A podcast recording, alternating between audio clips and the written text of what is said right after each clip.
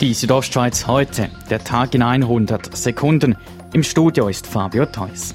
Das Churerfest ist friedlich vonstatten gegangen. Rund 95.000 Gäste feierten in der Bündner Hauptstadt. Zwar kein neuer Rekord und doch viele Menschen.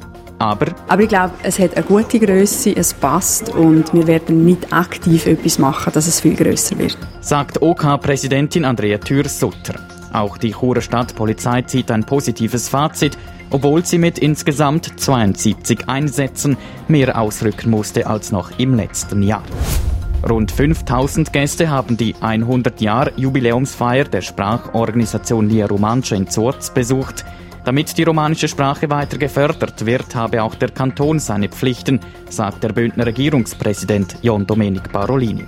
Doch der Kanton kann sicher noch mehr machen. Die Frage ist von den Ressourcen, von den finanziellen und von den personellen. Und schlussendlich braucht es dann aber auch Motivation, um das Romanische dann wirklich auch anwenden. Die Sprachorganisation Lia Romancia will künftig unter anderem die Digitalisierung vorantreiben, zum Beispiel mit Übersetzungstools und Online-Sprachkurse. Auf der Autobahn zwischen Rotenbrunnen und Reichenau hat sich am frühen Nachmittag ein Unfall ereignet. Ein Motorrad und ein Auto kollidierten. Die 58-jährige Beifahrerin auf dem Motorrad wurde so schwer verletzt, dass sie noch auf der Unfallstelle verstarb.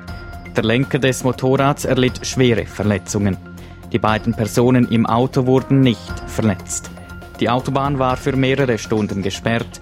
In der Folge kam es zu einem langen Rückstau. In Trimbach im Kanton Solothurn hat ein junger Mann seine Eltern und seinen Bruder angegriffen. Der Vater und der Bruder wurden mittelschwer und die Mutter gar schwer verletzt.